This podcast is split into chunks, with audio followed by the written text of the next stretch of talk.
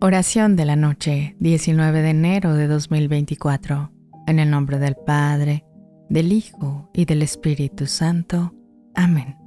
Dios Padre Celestial, al finalizar este día, me postro ante ti buscando tu sabiduría divina. Ayúdame a comprender tus planes y a confiar plenamente en tu voluntad. Te pido también por mi familia que tu luz los guíe en sus decisiones y pensamientos. Te pido en tu infinita misericordia que extiendas tu mano protectora sobre mí y sobre mi familia. Manténnos seguros bajo tu cuidado amoroso, protegiéndonos de todo mal y peligro. Bendícenos y guía cada paso que demos y que nuestra familia siempre reine tu amor y tu paz.